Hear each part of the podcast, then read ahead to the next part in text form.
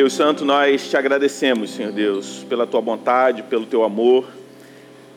É desse amor que nós cantamos, é sobre esse amor que nós falamos, é sobre esse amor que o teu evangelho aponta, Senhor Deus, quando nos revela a morte do teu filho, a ressurreição, para nos resgatar, Senhor Deus, para que hoje, Senhor Deus, estivéssemos aqui reunidos, louvando o teu nome.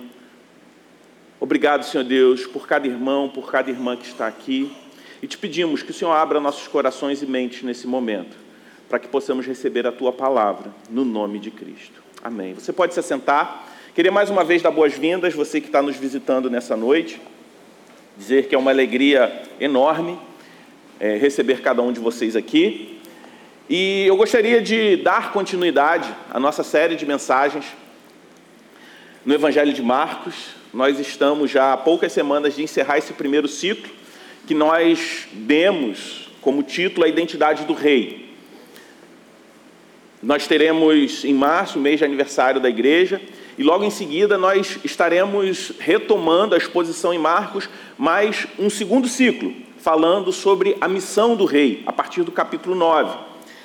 Mas para hoje eu gostaria que você abrisse a sua Bíblia no Evangelho segundo Marcos, no capítulo 8, a partir do versículo 14 até o versículo 21, será a leitura da palavra de Deus nessa noite. Marcos 8, do verso 14 ao verso 21. Se você está sem a Bíblia aí, você pode é, acompanhar pela projeção. A palavra de Deus diz assim: Ora, os discípulos se esqueceram de levar pão, e no barco não tinham consigo senão um só. Jesus os preveniu, dizendo: Fiquem atentos e tomem cuidado com o fermento dos fariseus e com o fermento de Herodes. E eles começaram a discutir entre si, dizendo: Ele diz isso porque não temos pão. Jesus percebeu isso e perguntou: Por que vocês estão discutindo sobre o fato de não terem pão? Vocês ainda não percebem nem compreendem? Não têm tem o coração endurecido? Tendo olhos, não veem? Tendo ouvidos, não ouvem? Não se lembram de quando parti os cinco pães para cinco mil? Quantos cestos cheios de pedaços vocês recolheram? Eles responderam: doze. E quando partiu os sete pães para os quatro mil, quantos cestos cheios de pedaços vocês recolheram? Responderam: sete. Ao que Jesus lhes disse: vocês ainda não compreendem? Essa é a palavra de Deus para nós. Quantas vezes você precisa ouvir e ver algo para aprender uma lição difícil? Quantas vezes é necessário repetir algo para você aprender uma lição? Pelo que nós lemos agora, nós percebemos que os discípulos eram aprendizes bem lentos mais uma vez, vemos os discípulos em uma situação de incredulidade, em uma circunstância que lhes parecia muito comum. Se você tem acompanhado essa série, você vai se lembrar que algumas semanas atrás nós vimos Jesus multiplicando cinco pães para uma multidão de cinco mil homens, além dos peixes que ele também multiplicou. Na semana passada, nós vimos Jesus multiplicando pães, quatro, é, sete pães para quatro mil pessoas, além de alguns peixes que se descobriu que tinha ali no meio também. Como nós falamos, aqui nós vemos a afirmação de Jesus que foram dois eventos distintos, porém muito parecidos quando Jesus indaga os discípulos a respeito de trazer à memória daqueles homens as duas multiplicações. Quando a gente vê os discípulos aqui discutindo a respeito do fato de só ter um pão na viagem de barco que eles fazem logo após a multiplicação dos pães para quatro mil pessoas, nós vemos que os fariseus não eram os únicos que não entendiam não eram os únicos que tinham de alguma forma o coração endurecido. não eram os únicos que não viam nem ouviam espiritualmente. No entanto, ao contrário dos fariseus, incrédulos que eram, os fariseus estavam indo em uma direção contrária, estavam numa direção errada. Os discípulos, embora em algum grau demonstravam incredulidade, eles estavam progredindo, estavam na direção correta, estavam com Jesus, embora o aprendizado fosse lento. Os discípulos ainda tinham um longo caminho a percorrer, como nós vimos aqui nos versículos 14 e 21. Eles entram no barco com apenas um pão. É incrível porque esse evento, essa viagem de barco, é logo após a multiplicação de pães para quatro mil pessoas, e o texto sagrado diz que sobraram sete grandes cestos com pães. Então começa a discussão, porque o que a gente identifica aqui é uma falha clara. Sobraram sete cestos grandes, cheios de pães, e como eles embarcam numa viagem com apenas um pedaço de pão? E eles começam a discutir a situação, provavelmente até mesmo tentando empurrar a culpa um para o outro. Você que esqueceu o pão? Não, foi você. Não, eu não trouxe porque eu achei que você tivesse essa responsabilidade. É normal. Quantos de nós Nunca nos pegamos em situações assim, onde todo mundo se esquece de uma tarefa e fica todo mundo tentando se eximir da culpa e fala: Não, eu não fiz porque eu achei que você ia fazer. Não, eu que não fiz achando que você iria fazer. Provavelmente Jesus estava diante de um cenário como esse. E Jesus então ele usa o recurso visual e o problema existente para trazer uma grande lição. Um dos tópicos, inclusive, do sermão da semana passada foi esse. Nós só vemos o problema quando Jesus tem um plano, enquanto Jesus tem um plano.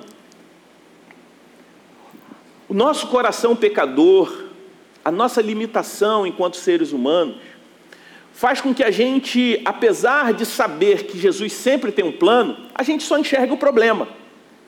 E os discípulos ali estavam enxergando só o problema. Então Jesus traz o ensino que ele queria para aqueles homens, advertindo: cuidado, cuidado com o fermento dos fariseus e com o fermento de Herodes.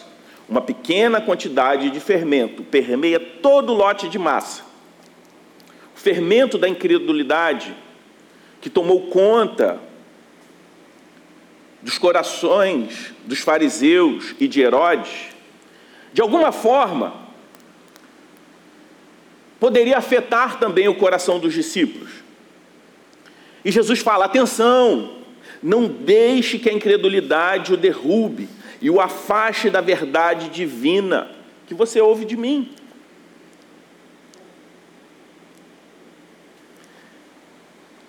Só que eles não entendem e começam a falar sobre comer, sobre comida, sobre o fato de ter apenas um pão, enquanto Jesus estava falando de assuntos espirituais. Mas as suas mentes estavam presas naquilo que é mundano, naquilo que é desse mundo. Eles estavam preocupados com a fome de pão, enquanto Jesus estava falando sobre algo muito maior. E é interessante que Jesus começa a fazer algumas perguntas. Logo no versículo 17 ele diz: Por que vocês estão discutindo que não tem pão? E nós não vemos nenhuma resposta. Afinal de contas, como pode aqueles doze homens que tinham visto, acabado de ver Jesus alimentar uma multidão numa situação muito mais complexa do que aquela? Era um pão para doze homens. Eles tinham acabado de ver Jesus multiplicar sete pães para quatro mil. E estavam discutindo. Ainda no versículo 17, Jesus faz outra pergunta: Você não compreende? Você não entende? infelizmente, eles não entendiam e nem compreendiam. No versículo 17 tem uma terceira pergunta: Será que seu coração está endurecido? Eles não respondem, mas infelizmente ainda estava endurecido. No versículo 18 vem a quarta pergunta: Você tem olhos e não vê? Infelizmente eles não viam. Ainda no versículo 18 ele faz uma quinta pergunta: Tem ouvidos e não ouves? Infelizmente, eles não ouviram. Jesus faz uma sexta pergunta. Você não se lembra? Ainda no versículo 18, ele faz essa pergunta. Aparentemente eles não aprenderam, eles não se lembravam. No versículo 19, nós vemos Jesus fazendo uma sétima pergunta. Quando partiu os cinco pães para os cinco mil, quantos cestos cheios de pães vocês juntaram? Aí agora eles se lembraram. Aí eles respondem: doze cestos. Então Jesus faz uma oitava pergunta no versículo 20. Quando partiu os sete pães para os quatro mil, quantos cestos cheios de pães vocês juntaram? Mais uma vez eles se lembram e respondem: sete. No versículo 21, Jesus faz a nona e última pergunta dessa passagem. Você ainda não entendeu? Há um silêncio, mas o que nós vemos é que, novamente, aparentemente eles não haviam entendido. Essas perguntas que Jesus faz não tinham o objetivo de envergonhar os discípulos, mas tinham o objetivo de instruí-los. Com certeza, eles eram aprendizes lentos, mas nós também somos, não se iluda. Quão hesitante nós estamos, por exemplo, para abraçar a verdade de Lucas 1,37, que diz: Porque nada é impossível para Deus. Quantas vezes hesitamos em abraçar verdadeiramente Filipenses 4, de 12 a 13, que diz: Sei o que é passar necessidade e sei também o que é ter abundância. Aprendi o segredo de toda e qualquer circunstância, tanto de estar alimentado quanto de ter fome, tanto de ter em abundância como de passar necessidade tudo posso naquele que me fortalece. Quantas vezes hesitamos de abraçar verdadeiramente Filipenses 4,19, que diz: E o meu Deus, segundo a sua riqueza em glória, há de suprir em Cristo Jesus tudo aquilo que vocês precisam. Então nós temos a tendência de ler essa sequência de incredulidade dos discípulos diante das necessidades e das multiplicações que eles testemunharam e não nos identificarmos neles. Mas quantas vezes nós também hesitamos em abraçar verdadeiramente as promessas que a palavra de Deus nos faz? Como os doze apóstolos, Muitas vezes vemos as grandes obras do Senhor em nossas vidas, mas ainda não conseguimos entendê-lo e confiar totalmente nele.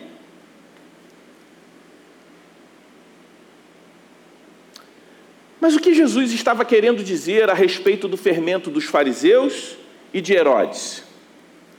O fermento, na palavra de Deus, é usado como ilustração para algo que, que tem alto poder de penetração e, a partir dessa contaminação, mudar a característica de algo. No contexto judaico, o fermento ele simbolizava o mal. Tanto que na Páscoa dos judeus, todo o fermento da casa deveria ser retirado. O pão utilizado deveria ser o pão sem fermento. Por isso, nós vemos também outras passagens onde a Bíblia usa o fermento como ilustração, por exemplo, para falsas doutrinas. Isso está lá em Gálatas 5, de 1 a 9. Vemos também em 1 Coríntios 5, 7, a Bíblia usando o fermento como uma ilustração para a infiltração do pecado na igreja. Lucas 12, 1 vai usar o fermento como ilustração para a hipocrisia, quando se infiltra também na vida da igreja. William Hendrickson diz que o fermento e o ensino se assemelham em vários aspectos. Ambos operam de modo invisível, são muito poderosos, têm uma tendência natural de aumentar a sua esfera de influência. Então, sobre qual tipo de mal Jesus está se referindo? Primeiramente, ele fala sobre o fermento dos fariseus. E quando ele fala sobre o fermento dos fariseus, ele está se referindo ao legalismo. Jesus, sem dúvida, ainda estava pensando na incredulidade dos fariseus. Os fariseus que tinham pedido um sinal dos céus como se, se nenhum sinal tivesse sido dado pelo Senhor. E o que provocou esse, esse pedido insultante dos fariseus a Jesus? A resposta é que o contraste entre o ensino de Jesus e dos fariseus. Enquanto Jesus enfatizava a lei de Deus a fim de nos levar a uma adoração genuína ao Senhor, isso contrastava com a ênfase dos fariseus na tradição e na sua própria justiça. Esse é o legalismo, esse era o fermento dos fariseus. O tradicionalismo dos fariseus era um elemento para, uma, para a sua incredulidade, uma vez que eles depositavam na própria capacidade de seguir a sua tradição como um caminho para receberem o favor de Deus. Observe, a tradição em si ela não é ruim. Porém, ela se torna trágica e mortal quando é elevada ao mesmo patamar da palavra de Deus. Ou pior, quando valorizamos mais a tradição do que a palavra.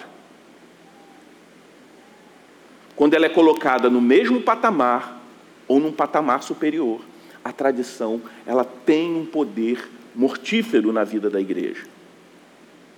O legalismo do fariseu também está ligado ao sentimento de justiça própria. Quando eu acredito no meu desempenho moral ou no meu desempenho religioso para minha própria salvação. O legalismo é, por definição, uma tentativa de acrescentar algo à obra completa de Cristo. É confiar em outra coisa, senão em Cristo e sua obra completa, para a nossa salvação. É não entender que a obra de Cristo, além de ser completa, ela é permanente diante de Deus. A maioria dos oponentes do nosso Salvador eram aqueles que acreditavam que eles eram justos em si mesmos e por si mesmos.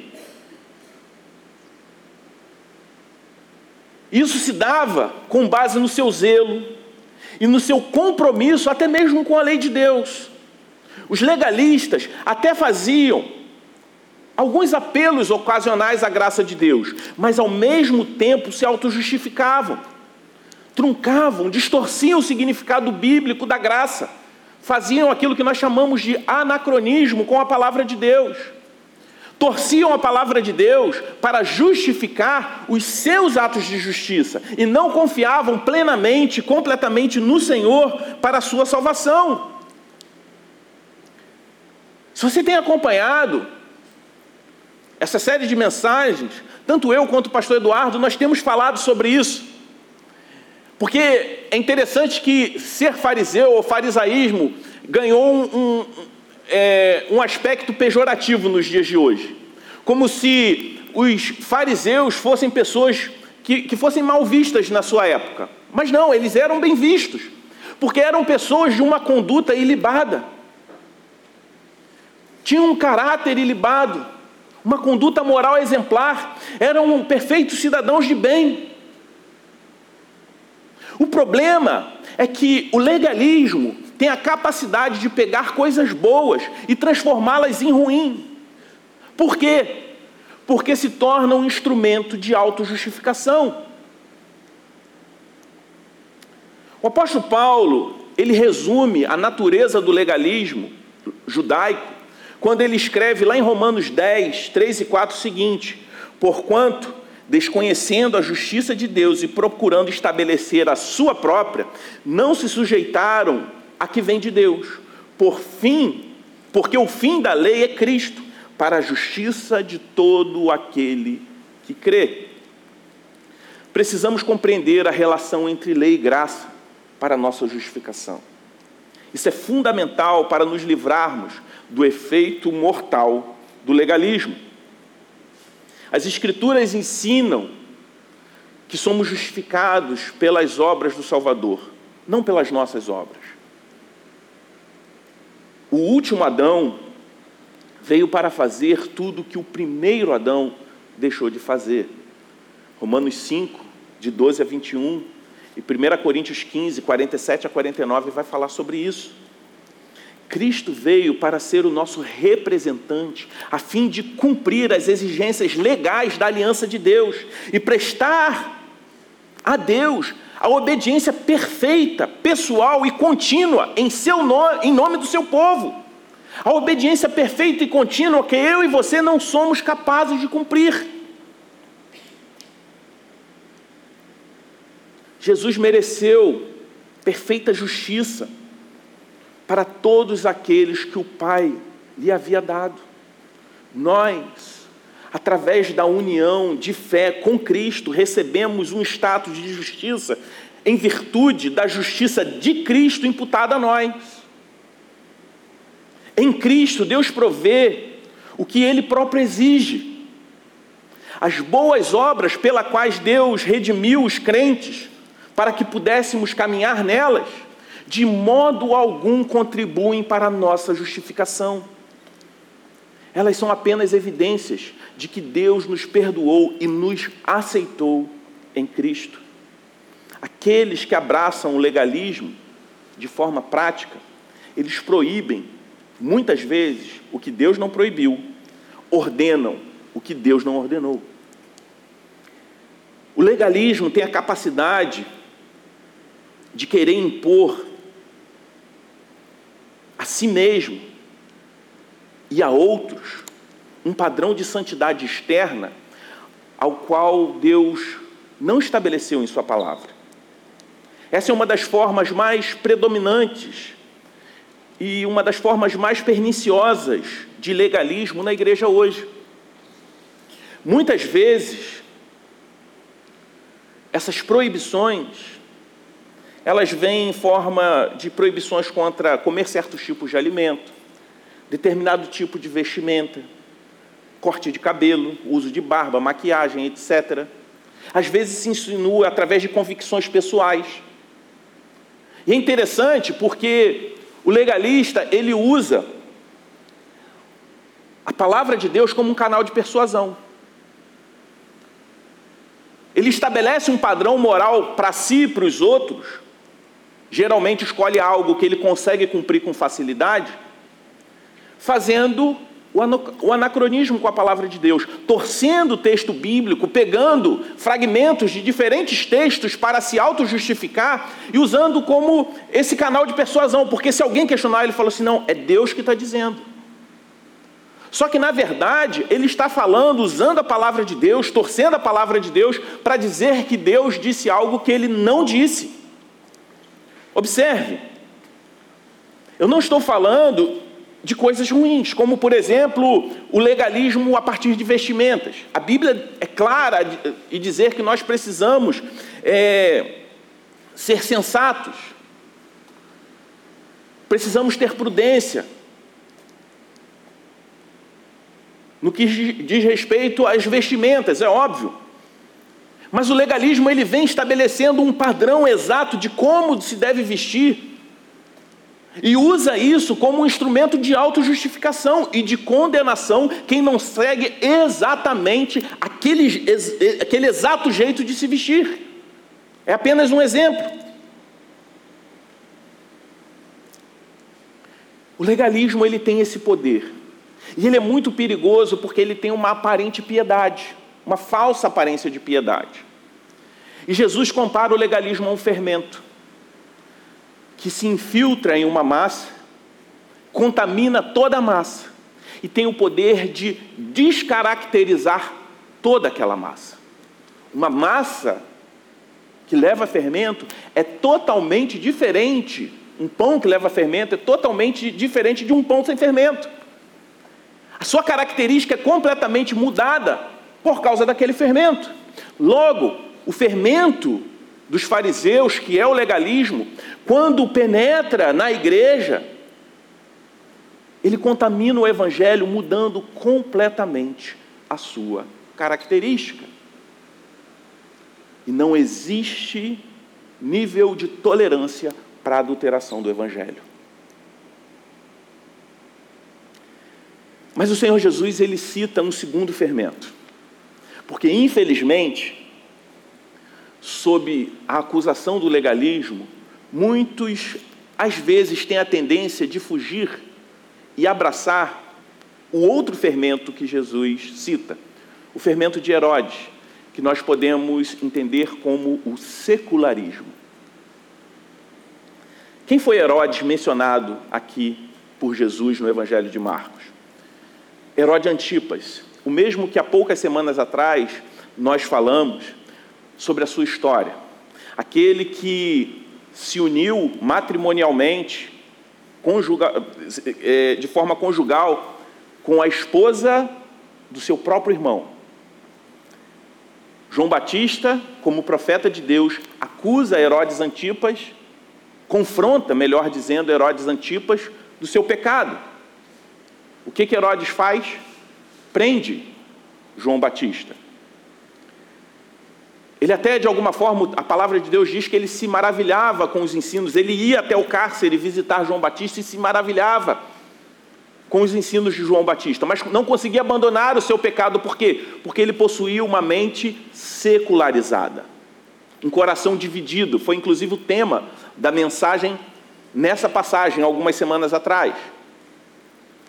Depois, a sua mulher, que não sei nem se a gente pode chamar né, de, de, de, esposa, porque afinal de contas ela era esposa, era cunhada dele que tinha virado mulher, enfim, uma enorme confusão. Arma um esquema, faz com que ele jurasse diante das pessoas que ele faria o que aquela, aquela mulher que estava dançando pedisse, caso ela dançasse para ele. E o que ele faz? Após ele fazer esse juramento diante das pessoas, ela pede a cabeça de João Batista. E para não ferir o seu status, para ele não descumprir um acordo publicamente, afinal de contas, a sua mente secular, pelo status, pelo poder, falou mais alto, então ele executa o plano decapita João Batista e traz a cabeça de João Batista numa bandeja de prata, como nós vimos há poucas semanas. E Jesus fala do fermento de Herodes, alguém que tinha a mente secularizada. Herodes simboliza alguém que abraçou para a sua vida uma visão de mundo, um sistema de valores que exclui completamente Deus um padrão de vida que ignora completamente o que Deus diz. E infelizmente, em nosso tempo, as pessoas têm vivido para o mundo e seguido os padrões do mundo em muitas áreas da sua vida. Essa maneira de viver, essa visão de mundo, recebe o nome de secularismo. O secularismo é uma cosmovisão, um estilo de vida que se inclina para o profano mais do que para o sagrado se inclina mais para o natural do que para o sobrenatural. Por isso, nós temos visto o colapso de estruturas tradicionais, principalmente a família, e infelizmente isso tem adentrado também as igrejas. O pensamento contemporâneo, influenciado por esse sistema de valores, que exclui, exclui completamente a ideia de um Deus criador de todas as coisas um homem que vive uma busca desenfreada por aquilo que a tecnologia oferece. Valores morais têm substituído, sido substituído por desejos imorais, que cada vez mais são vistos pela sociedade geral como coisas naturais. Essa inclinação para o profano ao invés do sagrado, tem contaminado a igreja de modo que cada vez mais abrangente, a igreja, algumas igrejas têm sido enfraquecidas, ao invés de transmitir a mensagem da verdade. Até porque, pela visão secularista, a verdade ela é relativa. Enquanto a palavra de Deus, lá em 1 Timóteo 3,15, diz que a igreja é o baluarte da verdade. Só que o baluarte da verdade tem sido mortalmente afetado pela corrosão de um modo de vida e cosmovisão completamente distante de Deus. O apóstolo Paulo fala em 2 Timóteo 3,1 que vivemos tempos difíceis. Por isso eu gostaria até mesmo de falar um pouco mais sobre esse fermento, porque nessa série já falamos sobre legalismo pelo menos duas vezes, até aqui. E eu queria falar de alguns exemplos práticos de secularismo, do secularismo, algumas características práticas. A primeira delas é o pragmatismo. O que importa é o que funciona. É tudo aquilo que, como justificativa, se dá o fim justifica os meios. O pragmatismo ensina que pensamentos, ideias e ações só têm valor em termos de consequências práticas. Logo, para a mente secular não há qualquer conjunto fixo, teórico, de valores. E muitas vezes a igreja cristã tem sido grandemente influenciada pelos conceitos pragmáticos do secularismo. Se algo funciona, então é verdadeiro. Se algo funciona, então é verdadeiro para a igreja. Se a igreja enche, não importa que os meios estejam sendo usados para isso. Porque se está dando certo, então é vontade de Deus. E o pior, ao confrontar esse fermento do secularismo que adentra a igreja, muitas vezes somos questionados pela famosa frase contemporânea: não julgue, pelo menos eles estão fazendo alguma coisa.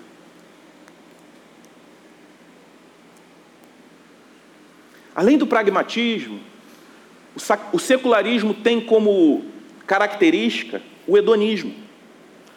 Hedonismo é uma filosofia de vida que tem na busca do prazer o seu objetivo mais elevado, considerando a satisfação pessoal como o fundamento para a sua conduta moral. Ou seja, se eu vou me sentir bem, se me satisfaz, vale qualquer coisa. O hedonismo se manifesta o tempo todo na sociedade contemporânea. Por exemplo, o consumismo, que leva multidões aos centros de compras muito mais pelo prazer de possuir coisas do que pela necessidade. O crescimento exponencial do mercado de entretenimento, que gera satisfação. Eu não estou falando que entretenimento é ruim, mas como o entretenimento se tornou uma indústria altamente lucrativa.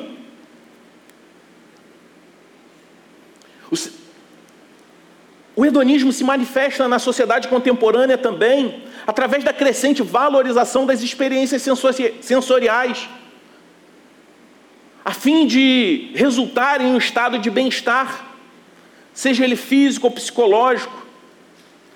O abandono completo dos padrões tradicionais de expressão da sexualidade e a sua substituição por uma liberalidade que desconhece limites. o predomínio cada vez mais acentuado dos interesses individuais e egoístas em detrimento do bem-estar coletivo. É o que nós vemos. Essa é uma característica do secularismo. Embora possa parecer imperceptível para muitos, é possível ver a influência dessa filosofia hedonista na igreja, sobretudo nas últimas décadas. E talvez a sua pior forma que ela se manifesta seja chamada teologia da prosperidade, seja através da teologia da prosperidade raiz, que visa o enriquecimento, ou aquela que eu chamo de teologia da prosperidade 2.0, que promete o sucesso. Onde seus pregadores prometem uma espécie de céu na terra aqui e agora. Seja através da riqueza, seja através do sucesso, de um protagonismo pessoal, de uma felicidade a partir de realizações que são passageiras.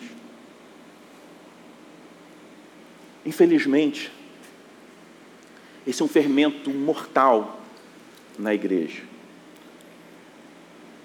O secularismo ele tem uma outra característica, que é o materialismo.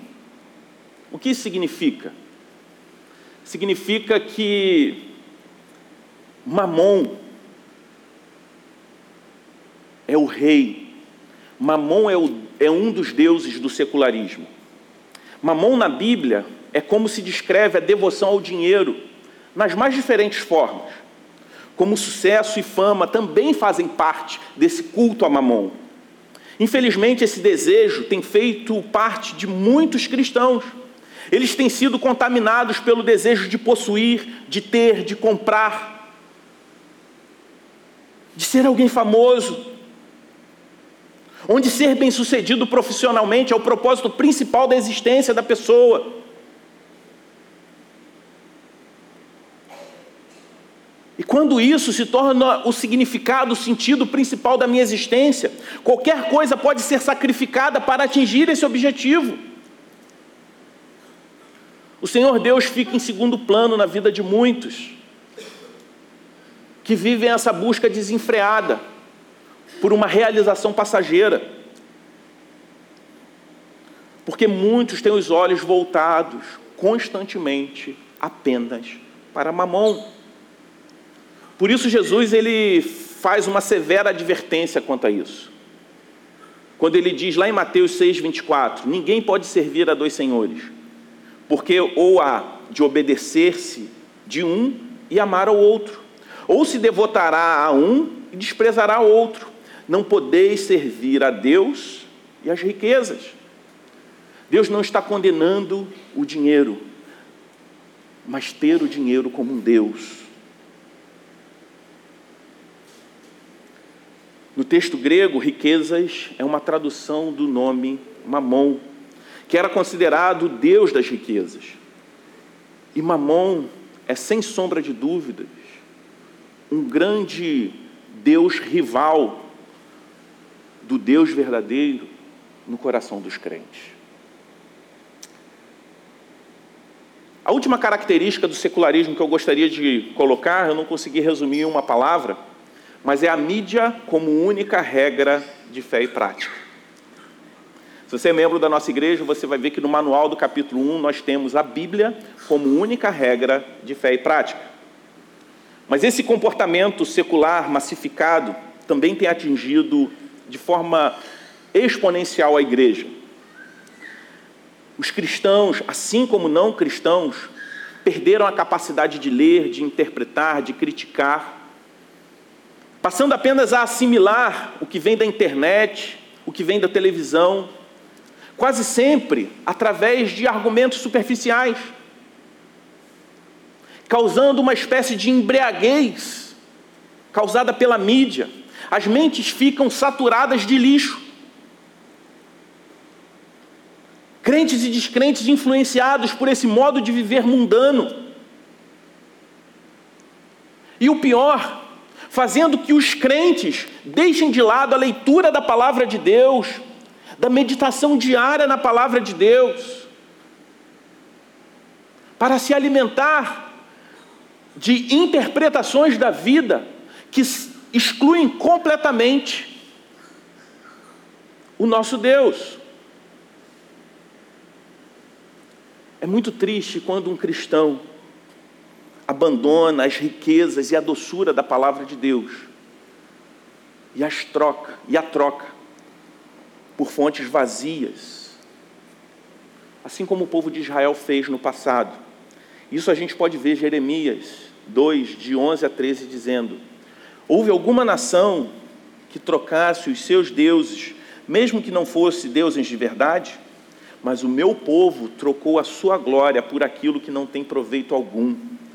Fiquem espantados com isso, ó céus. Fiquem horrorizados e cheios de espanto, diz o Senhor, porque o meu povo cometeu dois males: abandonaram a mim, a fonte de água viva, e cavaram cisternas, cisternas rachadas, que não retêm as águas. A regra de fé e prática do povo de Deus deve ser a palavra de Deus, e não as mensagens seculares e mentirosas do nosso mundo pós-moderno. A Bíblia é sempre lâmpada para os nossos pés e luz para o nosso caminho, como diz o salmista lá no Salmo 119 temos que nos alimentar da palavra de Deus para que a nossa visão do mundo possa ser a de quem enxerga o mundo com a mente de Cristo.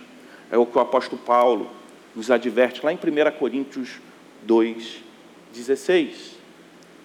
Eu gostaria de caminhar para a conclusão dizendo que, diante de todas essas ameaças, Jesus diz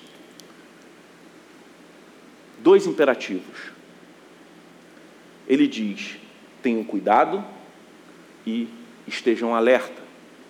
Em ambos imperativos, no original, o tempo verbal encontrado, encontrado indica caráter durativo. O que isso quer dizer? Jesus está dizendo: estejam sempre alerta e tenham cuidado sempre.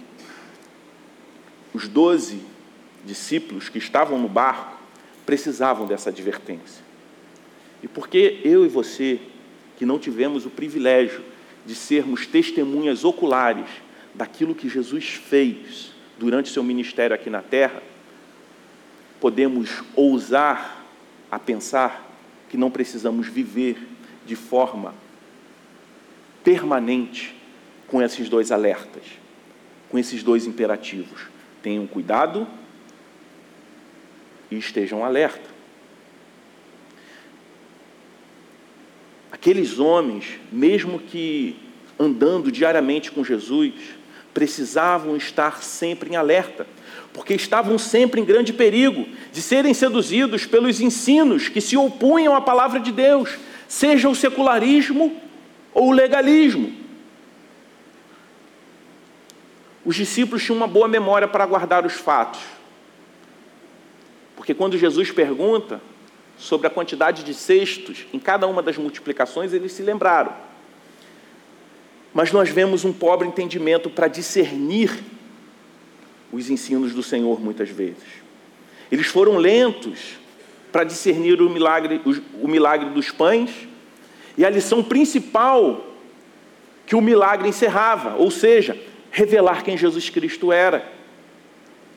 Aquele que, por meio de quem o reino de Deus chegou não só para os judeus, mas para a gente de toda, todo povo, língua e nação. Os discípulos, por essa razão, naquele momento, não conseguiram alcançar o teor da advertência de Jesus. Eles estavam pensando apenas em provisão alimentar, e Jesus estava alertando sobre o fermento do legalismo e do secularismo. Dois anos, dois mil anos se passaram, mas o coração do homem é o mesmo. O meu coração e o seu coração não é diferente do coração daqueles discípulos. As multidões ainda continuam famintas e os nossos recursos muitas vezes são insuficientes para suprir a todos. Mas quando colocamos o que temos nas mãos de Jesus, o milagre da multiplicação acontece. Devemos sentir pelos homens a mesma compaixão que Jesus demonstrou. Só que eu não estou falando sobre, somente de pão. Pelo contrário, a maior miséria que alcança ricos e pobres, homens e mulheres, adultos e crianças, é essa miséria que só existe um alimento que pode saciar. E esse alimento é Jesus Cristo o pão da vida. Vamos orar? Pai Santo, nós te louvamos, porque o Senhor enviou para nós o pão da vida e nos prometeu que quem desse pão se alimentar jamais terá fome, quem beber da água da vida jamais terá sede. Por isso eu te peço, Pai, se há pessoas aqui que ainda têm fome e que ainda têm sede, que eles possam receber nessa noite o pão da vida, a água da vida, que eles possam se saciar e nunca mais voltar a ter fome e sede, porque é isso que a tua palavra nos promete. Mas eu coloco diante também de ti os nossos corações, que podem ser facilmente, Senhor Deus, capturados pelo legalismo ou pelo secularismo. Que o Senhor nos fortaleça, fortaleça a nossa fé, para que possamos, Senhor Deus, resistir, Senhor Deus, a essas ameaças. Que o Senhor possa fortalecer o nosso coração vacilante e que possamos confiar em Ti, somente na Tua obra. Que não venhamos ser seduzidos, Senhor, pelo sentimento de justiça própria do legalismo, nem tampouco ser seduzidos por um estilo de vida, por uma interpretação da vida que está completamente distante do Senhor. Nos fortalece em Ti, Senhor. Esse é o nosso desejo, essa é a nossa oração. No nome de Cristo. Amém.